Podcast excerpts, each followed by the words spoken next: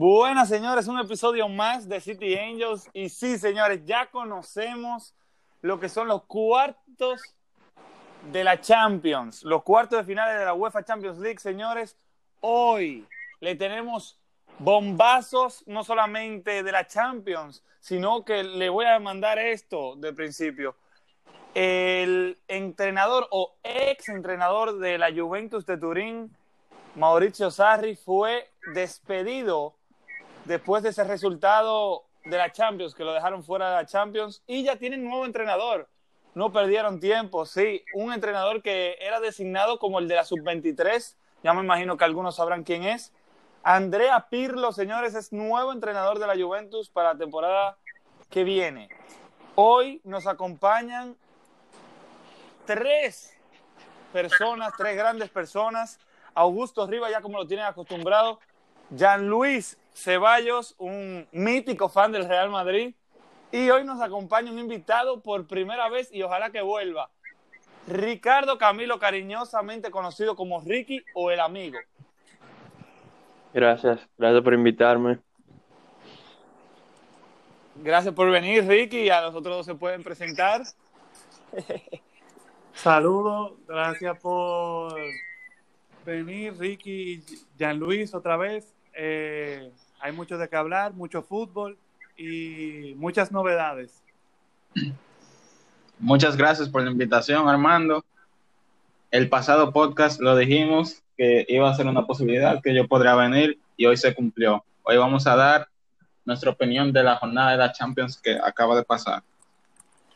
Señores, eh, gracias a ustedes por estar aquí hoy acompañándonos y haciendo algo que nos gusta a todos, hablar de algo que nos apasiona, que es el fútbol. Señores, como lo habíamos predecido en este podcast, la verdad es que somos unos grandes, ¿no? O, eso dicen. Señores, hemos acertado todos los equipos que iban a pasar. Comenzamos con el Manchester City. Jean Luis no opinó. Hoy sí va a tener que opinar eh, del tema. Claro, no es obligado, pero es lo, que le, es lo que le propongo. El Manchester City logra cruzar con un partidazo. Yo le llamé un partido de ajedrez. El que se equivoque primero pierde y el que haga más errores es el que va a salir perjudicado y eso fue lo que pasó. Lamentablemente Rafael Varane eh, no estuvo en su día y bueno, el Manchester City está en cuarto y hablaremos más adelante. Señores, el Lyon y la Juventus. No solamente acertamos de que el Lyon iba a cruzar, sino que también acertamos el marcador. Un Lyon que comenzó con un gol de penal y muy, muy controversial ese penalti, pero después el árbitro parece que lo compensó con otro penal controversial, pero para la parte de la Juve. Cristiano Ronaldo, señores, se puso la capa, pero no pudo darle lo que necesitaba la Juve. Le faltó uno, se quedó corto. Señores, hoy sábado también conocimos los resultados y quienes iban a pasar a la próxima ronda. El Bayern de Múnich, como lo habíamos predecido también, ganó hoy, pero por goleada, 4 a 1 ante el Chelsea. Eh, increíble lo de Lewandowski, sigue dando todo para que ser el balón de oro que no se va a entregar, pero llegó a 13 goles ya en esta, en esta UEFA Champions League, dio dos asistencias también, increíble lo del polaco. Y por último, pero no menos importante, Barcelona-Napoli, el Barça hizo lo que tenía que hacer Messi hoy estuvo en su día, increíble lo de Messi, pudo hasta haber conseguido un triplete. Y nada, señores, ahora yo quiero escuchar cada una de sus opiniones. Vamos a comenzar con Real Madrid, Manchester City, Manchester City, Real Madrid. Y después iremos, iremos avanzando partido tras partido y vamos a cerrar con nuestras predicciones y porcentajes de la Europa League que se juega el lunes y el martes. Arrancamos, señores. Bueno, yo voy a iniciar con la con la, eh, la, eliminatoria del Manchester City Real Madrid, que el pasado podcast no dije cómo iba a terminar. Como ya lo sabrán, el Real Madrid perdió 2 por 1 contra el City. Mi opinión del juego, como dijo Armando anteriormente, el, que, el primero que se equivocara lo iba a pagar y, el, y fue así mismo el primer gol del Manchester City vino de una presión constante que le estaban haciendo al conjunto blanco y eso ocasionó que Rafael Barán cometiera un fallo criminal, por así decirlo, en su propia área que vino al primer gol del Manchester City. Luego sí, el Madrid trató de levantar la cabeza, pudo anotar un gol Benzema, pero después Barán, no sé, se denubló la noche y tuvo un error fatal que vino por el 2 por 1 del Manchester City que lo marcó Gabriel Jesús. En mi opinión, el City mereció pasar porque el Madrid no jugó concentrado y no, para mí, no jugaron los jugadores indicados ese partido. Mira, lo que tú dices, lo que tú dices, yo estoy de acuerdo contigo. Eh, me parece que la alineación no fue de todo acertada por parte de Zidane. Si bien hay que recalcar los dos errores de Barán que son obvios, también tenemos que decir que durante el juego entero el Manchester City tuvo varias ocasiones más que en esas ocasiones no marcaron gol, pero fueron de mucho peligro. Eh, Courtois tuvo una noche espectacular, igual que Ederson. El Real Madrid también estaba inspirado Benzema, no estaba totalmente fino en el disparo, pero creó varias oportunidades el francés. Y si tú me preguntas a mí, yo creo que el juego estaba más para Vinicius que para Hazard. Hazard hubiera tenido mayor impacto con la defensa del City cansada, pero realmente fue un juego, un choque de titanes, 2 a 1 como yo había predecido, eh, predicho, pero realmente lo que más me sorprende es cómo se vio el partido, porque fue un ida y vuelta constante, los dos equipos fueron a por todo y al final los que amamos el fútbol y no teníamos caballo en esta carrera, vimos un juego extraordinario. Ricky. Bueno, eh, fue un, partido muy reñido, en mi opinión. Yo vi eh, que, ambos, ambos equipos iban buscando un resultado favorable, obviamente, para pasar. Eh, pero ante el resultado, yo pienso que hay que elogiar a, Pep Guardiola y, y, sus tácticas y también sobre todo a Ederson, que gracias a él cayeron eh, ocasiones de gol bien claras y se, puede ver eso en el gol de Gabriel Jesús, el segundo gol del City, donde a balones largos eh, comete un error Barán, que, junto con la presión que aplicaba Guardiola en sus tácticas al Real Madrid, no, no tenían como opción, no, no, no esperaban esa presión, no tenían esa salida del balón y por tanto cayó ese gol. Bueno, ambos goles cayeron por esa presión y en mi, eh, por mi parte yo pienso que hay que elogiar a, a Guardiola y, a Ederson. Ahora le tengo una pregunta. Ya sabemos que Jean Luis es del Real Madrid y Augusto es del Milan y Ricky es del Barça. Pero yo le tengo una pregunta primero a Jean Luis. La pregunta es, para ti, ¿el Real Madrid tuvo una temporada errónea o para ti la temporada estuvo bien? A nivel de resultados de títulos y cómo el equipo jugó. Sinceramente, el Madrid no puede ser un equipo conformista. Tal vez algunos aficionados dirán, ok, ganamos la liga, no estamos acostumbrados a ganarla y tenemos este título. También ganamos la Supercopa de España, que se jugó en un formato diferente esta, eh, temporada. Son dos títulos. Pero yo entiendo que el Real Madrid es un club muy grande y debe aspirar a más siempre. Ahora le tengo una pregunta a los que no son del Real Madrid. Para ustedes, oigan bien, para ustedes, ¿el Manchester City pasó por su trabajo o pasó por los errores que cometió Rafael Varane? ¿Tiene algún mérito el Manchester City en este cruce? Bueno, eh, yo por mi parte pienso que el Madrid obviamente, digo, el, el City obviamente pasó por errores de, del Madrid, pero no podemos quedarnos solo con eso porque esos errores vinieron a causa de las tácticas eh, de, de Guardiola que aplicó en el City como equipo. Y, y yo pienso que, que, claro, fueron errores del Madrid, pero no porque por esos errores pasó el City. Tu, el City tuvo su, sus oportunidades eh, gracias a las tácticas de presión, de alta presión, y por eso llegaron los goles.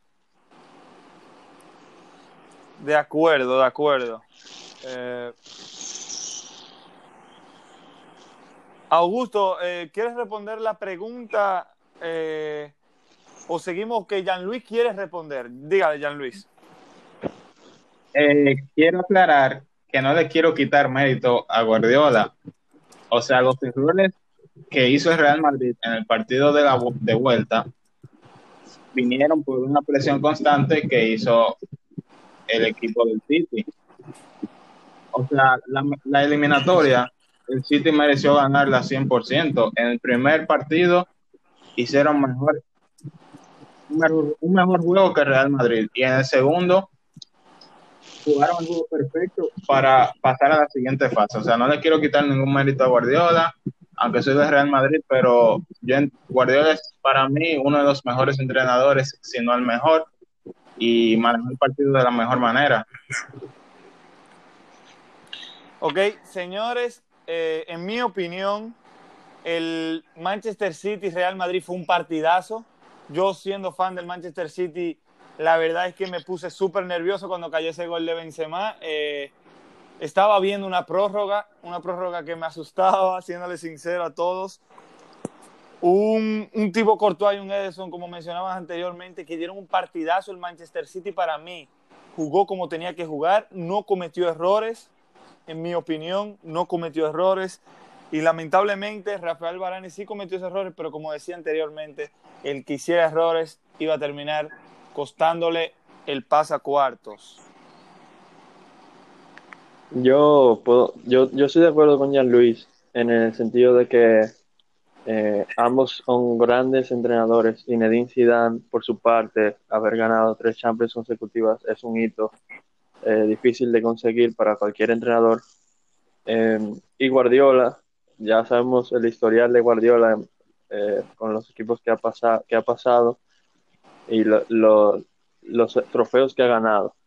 Pero, en mi opinión, yo pienso que eh, realmente pudo haber ganado el partido eh, cualquiera porque es la Champions, pero el, al Guardiola haber tenido o sea, yo pienso que Guardiola tuvo más, tiene esa experiencia, no sé, como que el, el Guardiola tiene esa experiencia que tal vez a Zidane le falte un poco más, no sé. Guardiola, a Zidane no se le puede reprochar nada, él, ha hecho grandes cosas con el Madrid, pero creo que le lleva un poco de ventaja a Guardiola en ese sentido de, de tener experiencia. Bueno, señores, ya antes de cruzar al próximo partido que es Juventus-León, le voy a dar un dato un dato que hizo Pep Guardiola ayer. Solamente tres entrenadores han logrado descalificar al Real Madrid dos veces. O sea, un entrenador descalificarlo en dos temporadas diferentes. En estos tres entrenadores está Marcelo Lippi, está Hitzel, que lo hizo en el 2000, 2001, 2006, 2007, y está nada más y nada menos que el español Josep Guardiola, lo hizo en el 2010-2011 y en esta temporada. Felicitarlo por, por esto, que es un club selecto, estos tres entrenadores. Y nos vuelve a, a aclarar que es top. Señores, si no tiene más nada que decir, nos vamos para la Juventus. Lyon, un partido que la verdad, la verdad, la verdad, en mi opinión, salió perdiendo en todos los sentidos la Juve no solamente perdió la clasificatoria, sino que perdió al entrenador, perdió un Dybala que estaba lesionado, lo arriesgaron y lo volvieron a perder. Y bueno, señores, si pierden una temporada más de Champions. En mi opinión, el Lyon hizo lo correcto, que era marcar uno, sea como sea. Controversial el partido por los penaltis, pero la verdad es que el Lyon sorprendió.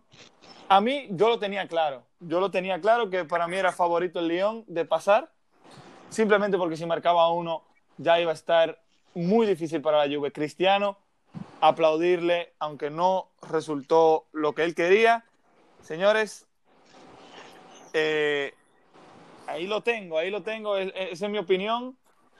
Bueno, Armando, para yo estoy totalmente de acuerdo contigo. Lo hablábamos en el último podcast.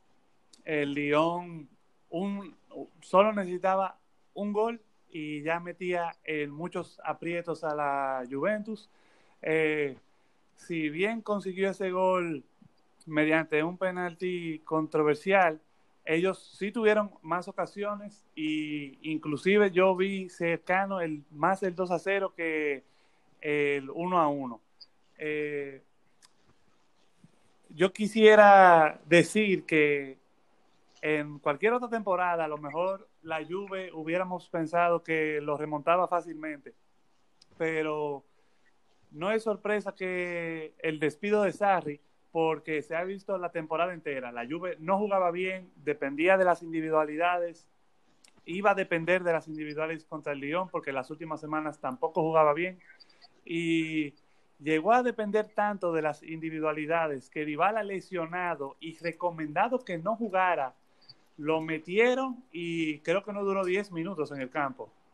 Eh, realmente una pena por Dybala porque uno nunca quiere ver a los grandes jugadores lesionados, pero esto es de resultados y el Lyon fue por el resultado que le convenía. Bueno, yo pienso que ese juego todo el mundo lo tenía claro. El, la Juventus no venía de una buena racha de partidos como dice Augusto claramente, y dependía mucho de sus jugadores grandes. Esta temporada la Juve se salvó en la liga porque Cristiano se hinchó a goles y Cristiano trató de ponerse la capa, como dijo Armando al comienzo del, podcast, él trató, pero él solo no puede, necesita una ayuda. Un solo jugador no puede llevar un equipo a la final, por más que piensen que Cristiano y Messi son los mejores, ok, pero solos no pueden, tienen que tener un equipo que los complemente. Señores, eso que mencionaba Jan Luis, de que Cristiano estuvo una temporada bastante goleadora, bueno, para que tengan claro, Cristiano en esta temporada marcó 37 goles con la Juventus. Increíble temporada para un jugador de 35 años o 33. Eh, increíble. Y, es lo que él dice, cada día más tiene que mejorar, tiene que mejorar porque nosotros somos jugadores de alto rendimiento y cada día el fan te, te pide más. Siempre el fan es así, siempre quiere más y Cristiano así se lo está dando a los fans, como ellos quieren. Bueno, yo de acuerdo con Jean Luis en el sentido de que no importa el jugador que sea, no es fácil llevar un equipo solo en sus hombros a una final y mucho menos a una final o, ganar la Champions League un, solo jugador. Pero, sin embargo, yo, yo tengo que, que decir que, que, como quiera, Cristiano hizo un partidazo y a pesar del resultado, que lamentablemente no pudo pasar la Juventus, eh, para mí se, se vio la calidad de Cristiano, que todavía eh, puede ser llamado Mr. Champions y aparece en, en, juegos importantes. Eh, no fue suficiente, pero Cristiano se, se, dio a notar y, estuvo presente en el partido y eso, eso hay que recalcarlo también. Señores, uh, yo creo que hemos dado una buena opinión sobre este partido, pero algo que tengo que agregar es que Andrea Pirlo llega a la Juventus, algo que sorprende pero es algo que, que apuesta mucho la Juve. ¿Por qué? Porque habiendo tantos directores técnicos de gran nivel libres, por ejemplo, Pochettino, hacen Wenger que dijo que, que no estaba retirado todavía, eh, Allegri también, se hablaba de que Pep Guardiola podía llegar, eh, después tumbó el rumor, pero bueno, señores, aclaman a Andrea Pirlo, un jugador que nunca, o un entrenador que nunca ha entrenado a un equipo. Sí, ya se hizo entrenador de la UEFA, pero nunca ha tenido la experiencia. Pero puede salir una apuesta estilo Gerard, estilo Lampard, que han dado a la talla, estilo Gatuso también, que llegaron y, no lo han hecho mal, siendo sincero. Pero, pero, eh, ojo porque eso le puede costar la liga la liga en la temporada que viene. ¿eh? Eso le puede costar. Yo, sinceramente, no hubiera buscado un entrenador sin experiencia si lo que buscas es la Champions. A eso es lo que me quiero referir. Pero le tengo mucho aprecio a Pirlo y, y el número 21 lo llevo por él. ¿eh? Yo juego fútbol y ese número lo llevo por él. Me encanta ese jugador o me encantaba. Y, y bueno, eso es lo que Bueno. opino sobre esa llegada de Pirlo.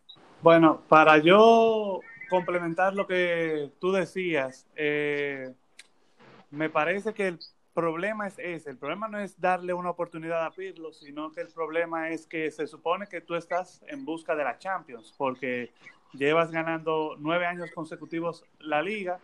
Eh, entonces, que viene un entrenador sin experiencia y el año que viene te enfrentas al Inter de Conte, que va a venir con todas las ganas.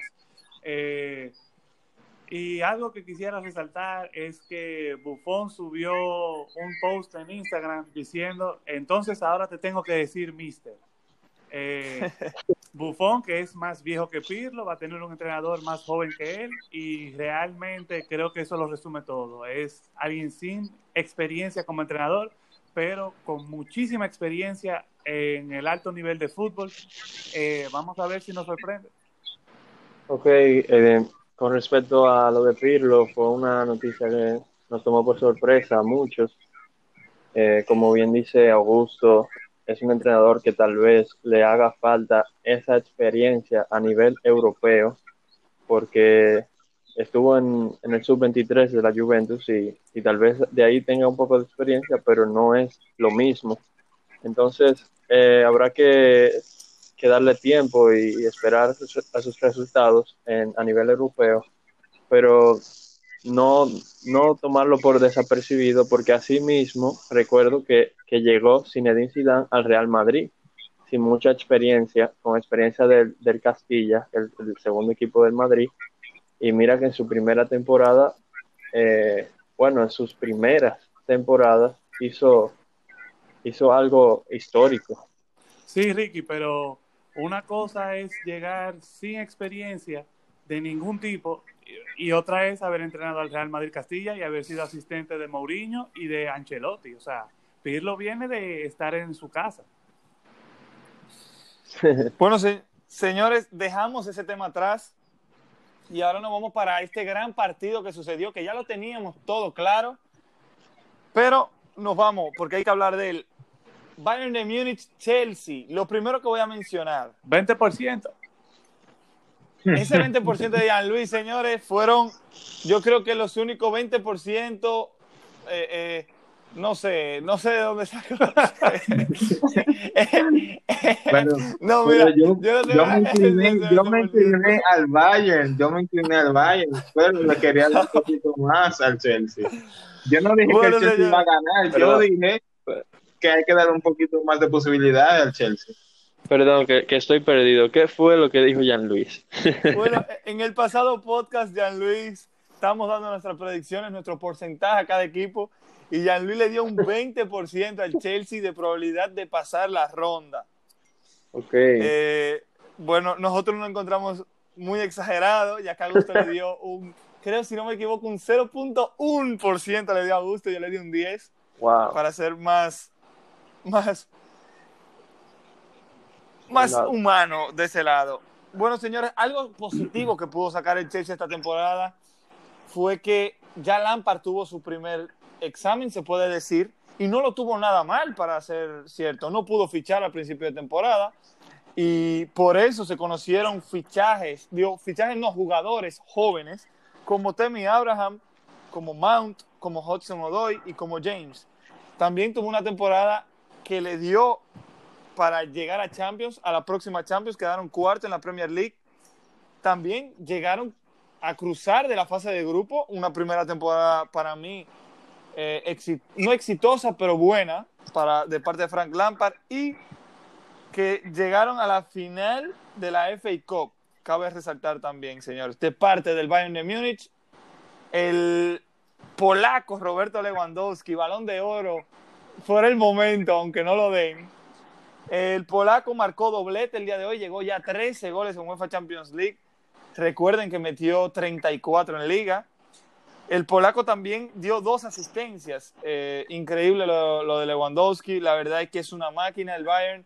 Y ese partido que se viene el viernes, bueno, ya hablaremos de él el martes. No le voy a dar un spoiler, pero increíble lo del Bayern. Error de, de Neuer para el gol del Chelsea.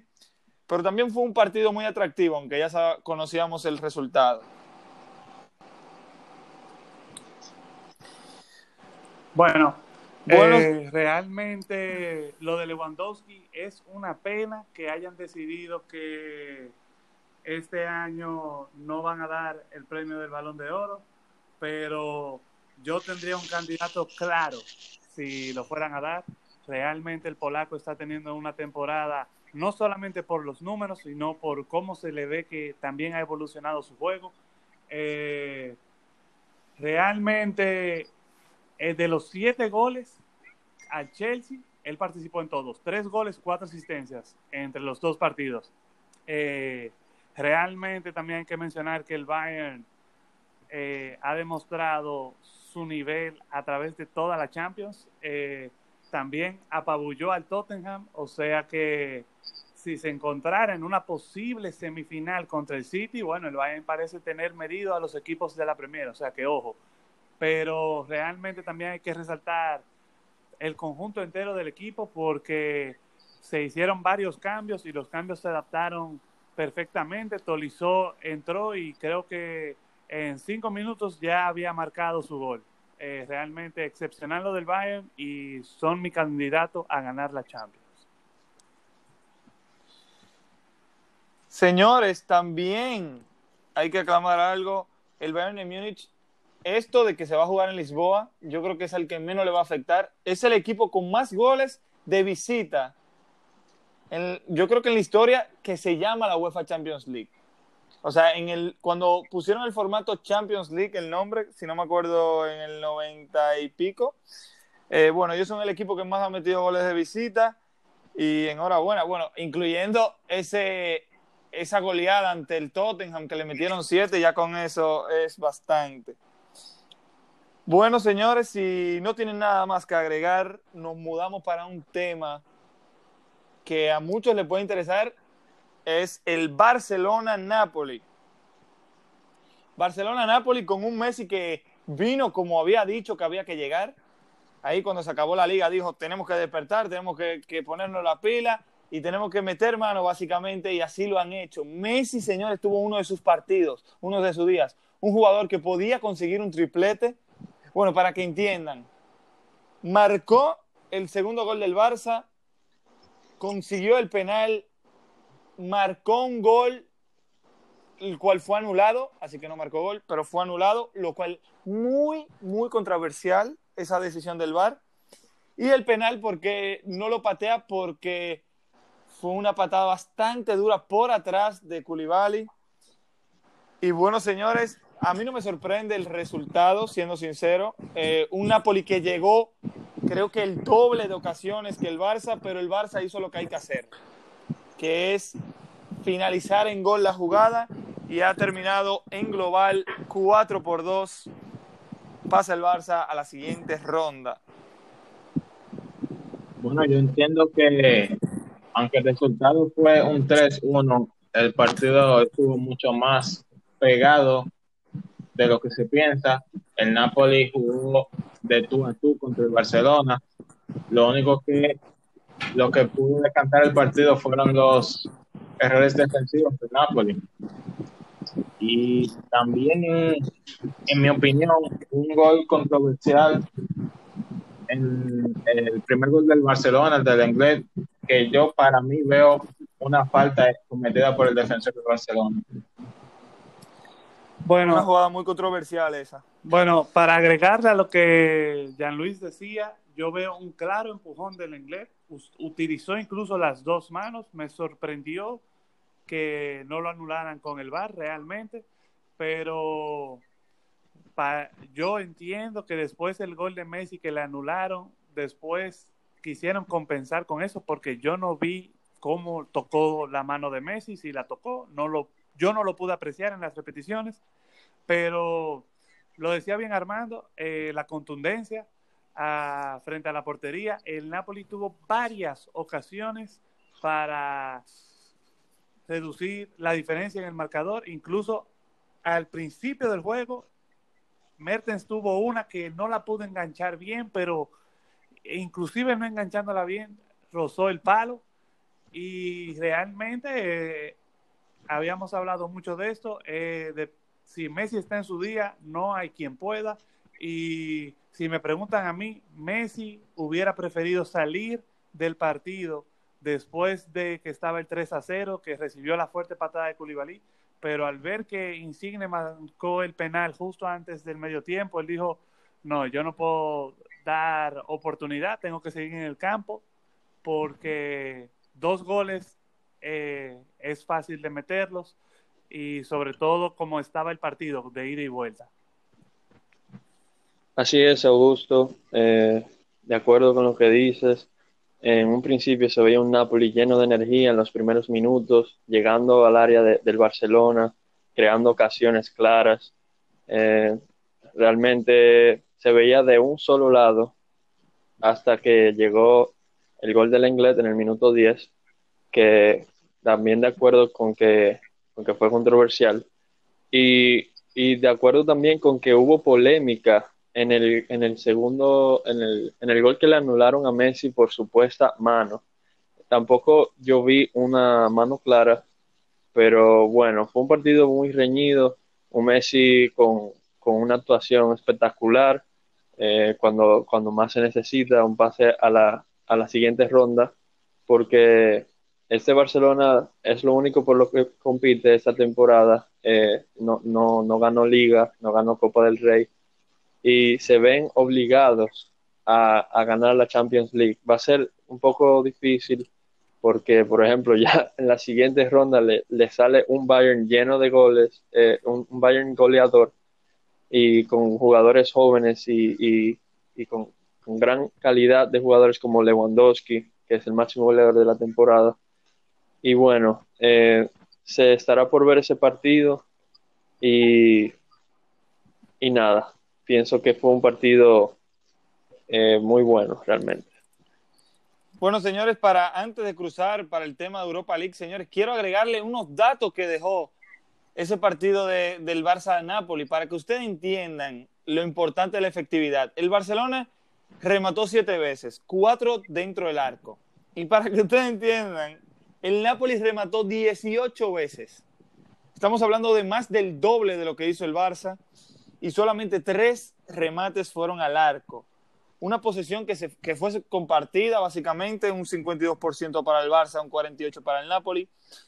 Y un Napoli que sinceramente me quedé esperando más de ellos eh, a nivel de gol. A nivel de gol, eh, sí se veía cada vez que el, que el Barça atacaba, tenía que bajarlo eh, la defensa del Napoli. Para que ustedes entiendan, 17 faltas cometieron los jugadores del Napoli y me encuentro raro que nunca fueron sancionados a nivel de una tarjeta roja. Para mí la de Koulibaly era tarjeta roja y eso hubiera cambiado mucho más el partido, para decir la verdad. Pero ojalá que Koulibaly deje eso atrás y se marche para el Manchester City. Eh, creo que le ayudaría mucho en su, en su cierre de, de carrera. Pero bueno, señores, así se queda la Champions, señores. Quedan eliminados equipos como el Real Madrid, equipos como el Borussia Dortmund, el Tottenham, el Valencia, el Liverpool, el, el, la Juventus, perdón, el Napoli y el Chelsea. Todos ellos fueron eliminados en los octavos de finales, señores. Para los cuartos, ya sabemos los equipos que se enfrentan a partir del miércoles. El martes le estaremos haciendo un podcast. Ojalá nos puedan acompañar los mismos que participan y ojalá algún otro invitado. Pero bueno, señores, de aquí para la Europa League, que sí, eso se juega antes del próximo podcast. Señores, el lunes tenemos dos partidazos, ya lo habíamos mencionado. Y hoy le vamos a dar nuestras predicciones y nuestros porcentajes para cada uno. Recuerden que todos estos partidos a partir de cuartos de finales en adelante se juegan en un solo país. La Europa League en este caso se juega en Alemania, Frankfurt, lo cual se habla de que puede convenir a equipos alemanes como el Leverkusen, pero para mí eso no tiene nada que ver. Señores, este lunes, Inter de Milán, Leverkusen, yo me voy a ir, señores.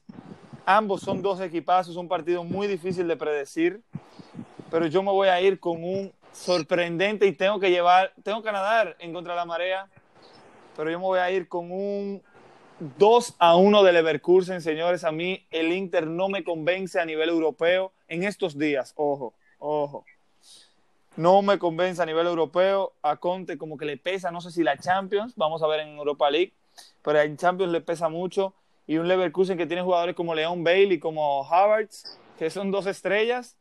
Y, hay más jugadores ahí como Bender, pero si me pongo a hablar de cada uno se me hace extenso. También, señores, Va a estar Manchester United Copenhagen, lo cual hablaremos más adelante. El Shakhtar contra Basel y el Wolves Sevilla. Señores, ya mencioné que para mí el Leverkusen gana 2 a 1 al Inter. Yo le voy a dar una probabilidad de pasar al Leverkusen de un 60. No, me fui mucho, me fui mucho. Voy a ir con un 55% para el Leverkusen, un 45% para el Inter, señores.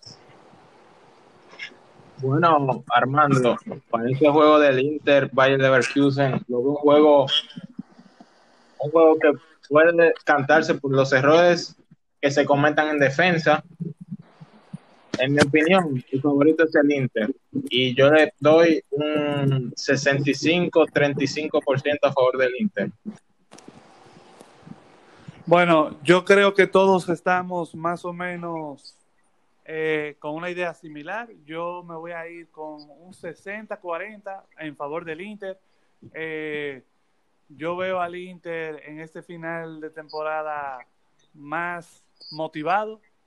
Lukaku que está encendido en las últimas fechas y realmente creo que Havertz ya está pensando a cuál será su siguiente equipo. Ya Havertz no veo tan concentrado en los juegos con el Leverkusen y creo que el Inter debe pasar en este enfrentamiento. Bueno, señores, ahora nos vamos para el partido Manchester United-Copenhagen. Bueno, yo sinceramente veo al Manchester United en la final, siéndole sincero, pero me tengo que morder la lengua porque en la final no puedo hablar. No puedo hablar de la final porque para mí el ganador no está en el United, aunque tiene un equipazo, ¿eh, señores? Y no me sorprende si la gana. Señores, yo le doy un 80%, no, no, más, un 90% al Manchester United, aunque se juega partido único, y un 10% al Copenhagen. Eh, para mí no me sorprendería un 5 a 0 de parte del United. Eh, Bruno Fernández, Greenwood, Marcial, Rashford, el único que debería de, retirarse de ahí es De Gea y creo que el que va a jugar es Romero. Ojo, ojo con eso. Pero bueno, yo lo dejo, lo dejo así mi predicción. Bueno, yo veo a un United con muchas posibilidades de pasar, pero recordemos, esto es a partido único y aquí puede pasar lo que sea. Así que yo le voy a dar un 60, también un 65-35 a favor del United, pero ojo que el Copenhagen puede hacer un desorden y sacar al United. Bueno, también yo veo a favor eh, que el United tenga el paso de las siguientes rondas con, jugadores como Bruno Fernández, eh, Rashford, Marshall, Pogba. Tienen grandes jugadores para, para salir de este juego adelante. Y también veo que los veo pasando a las siguientes rondas. Ahora, Armando, yo te voy a hacer una pregunta. Este, bueno, a, a, todos, a cualquiera que me la quiera responder. Esta, este nuevo formato de partido, de solo un partido, eliminatoria directa, no ida y vuelta como acostumbramos a ver. Eh, ¿Cómo ustedes creen que, que afecta a los equipos? ¿Qué equipos ustedes creen que salen favorecidos y qué otros no? Mira, Ricky, eso es una muy buena pregunta.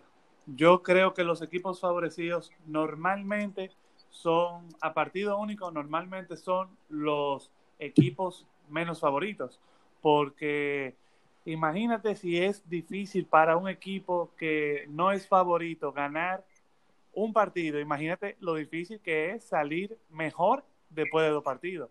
O sea, realmente, y podemos poner el ejemplo de el Atalanta contra el PSG, que se viene la semana que viene en Champions.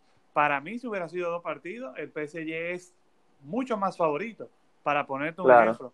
Pero a partido único y con las ausencias que existen, porque otra cosa que tenemos que recordar es que cuando es a dos partidos, ah, normalmente hay por lo menos una semana de diferencia. Aquí es un solo día. No hay tiempo. El que está lesionado para ese día está lesionado y se lo perderá.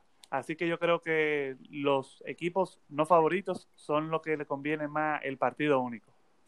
Claro. Bueno, yo concuerdo con Augusto.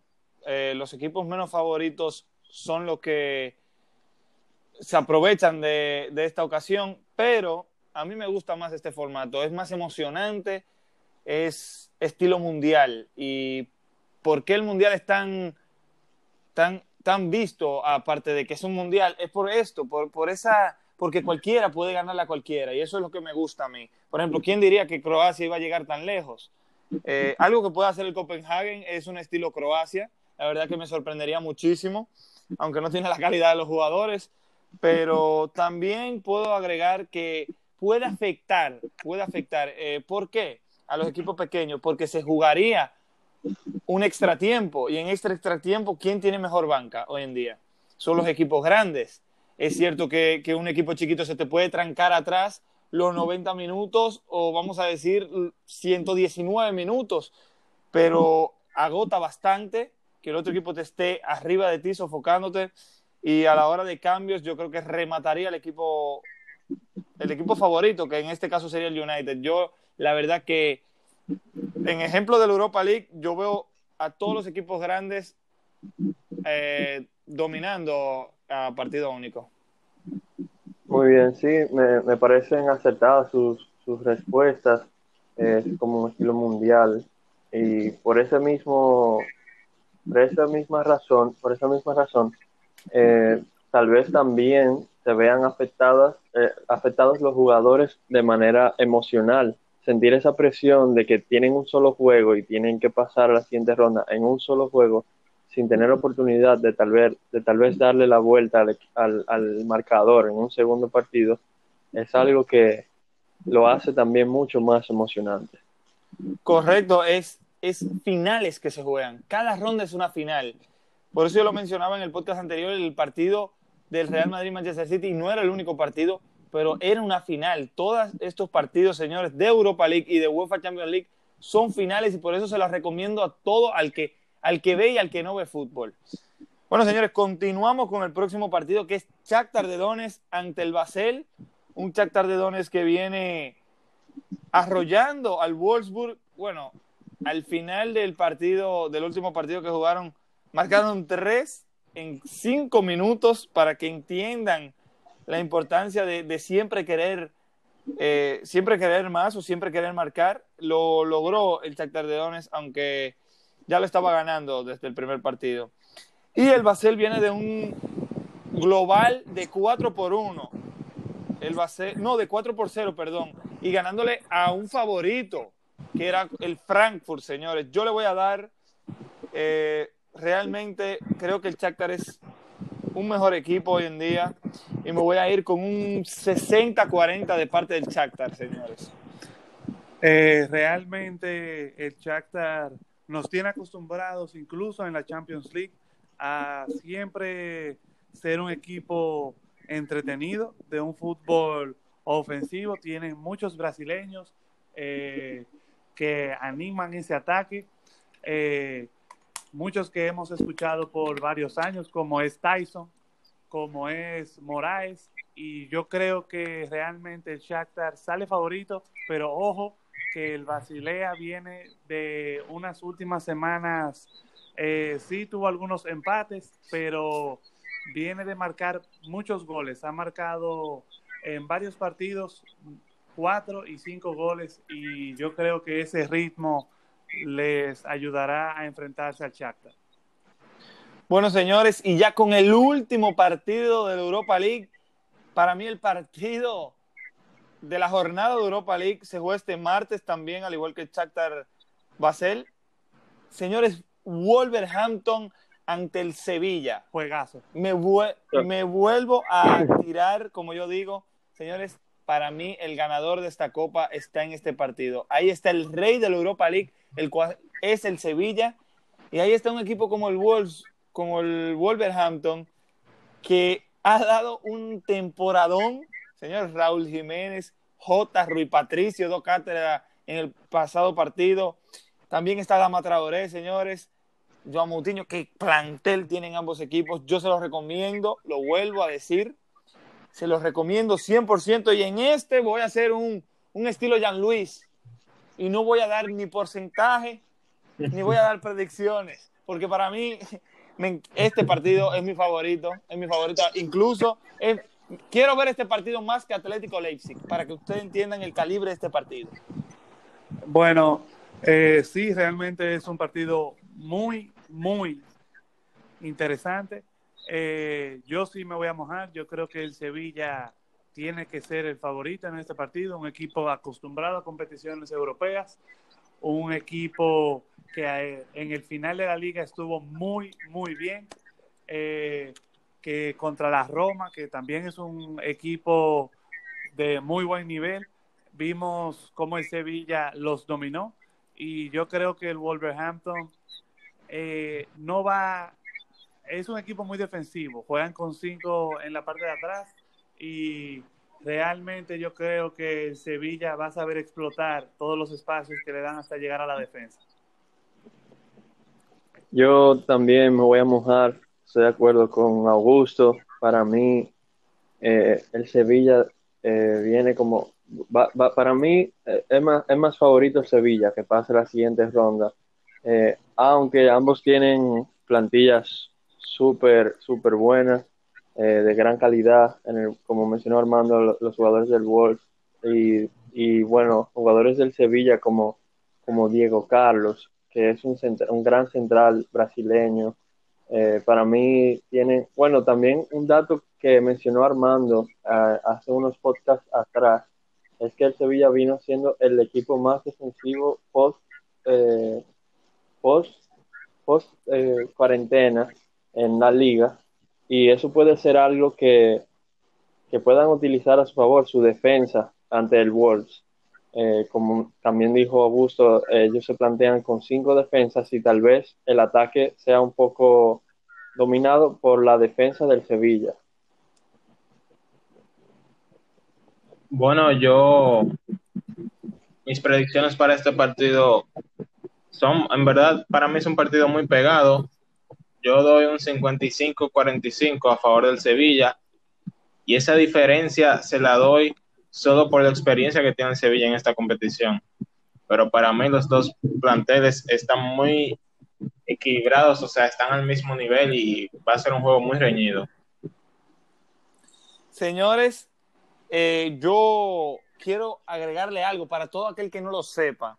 Señores, esta Europa League tiene una motivación especial y no es el trofeo. No vayan a creer que por el trofeo o por el título. Señores, el ganador de esta Europa League va hacia la Champions. Y por eso yo menciono que los equipos que no están clasificados, por ejemplo, el, World, el Wolverhampton, eh, tienen una motivación extra, que es que si ganan esto van para Champions. Eso sería ideal para la competición de la Premier League y para la UEFA Champions League también.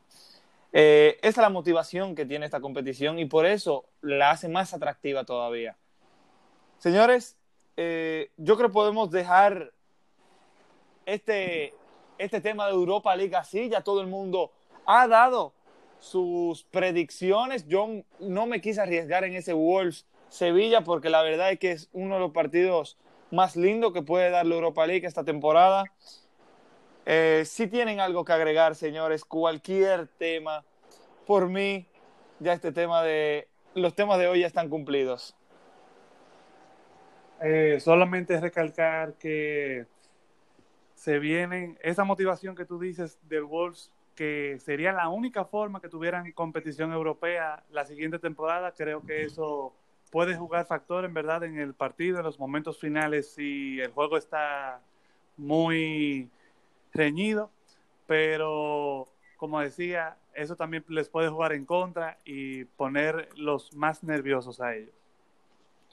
Bueno, señores, eh, cabe resaltar que en el próximo podcast, es decir, el martes, ya sea en la noche o en la mañana del miércoles, vamos a tener las predicciones ya subidas y nuestros porcentajes para los cuartos de la Champions, dándole también a ustedes a conocer, por si no lo saben en ese momento, los resultados de los cuartos de Europa League. Muchas gracias a los que nos acompañaron hoy en este podcast, señores. Eh, gracias a Ricky por su primera visita y está siempre invitado a este podcast. Jean Luis, eh, gracias por el porcentaje que nos diste del Chelsea y gracias por venir una vez más. Y Augusto, ya estamos acostumbrados. Señores, le doy la palabra para que digan unas palabras. Bueno, eh, gracias por invitarme. Primero que todo, para mí fue un placer participar en este podcast que acostumbro a escucharlo como, como fan de, del fútbol y hoy participé en él. Así que gracias por, por invitarme y, y, bueno, esperemos que, que, lo que se habló hoy se cumpla en, en, en la Europa League. Y nada, muchísimas gracias. Bueno, eh, muchas gracias Armando por, por verme a invitar a este podcast. Ya estoy claro que ese porcentaje del Chelsea me va a perseguir el resto de mi vida, pero nada, No, tranquilo, tranquilo.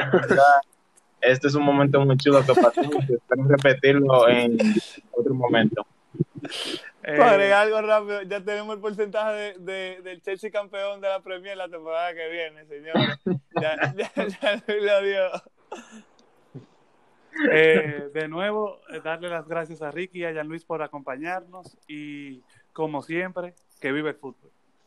Señores, si es de día, buenos días. Si es de noche, buenas noches. Si está manejando, maneje con cuidado y cuídese del COVID, señores. Muchas gracias y hasta la próxima.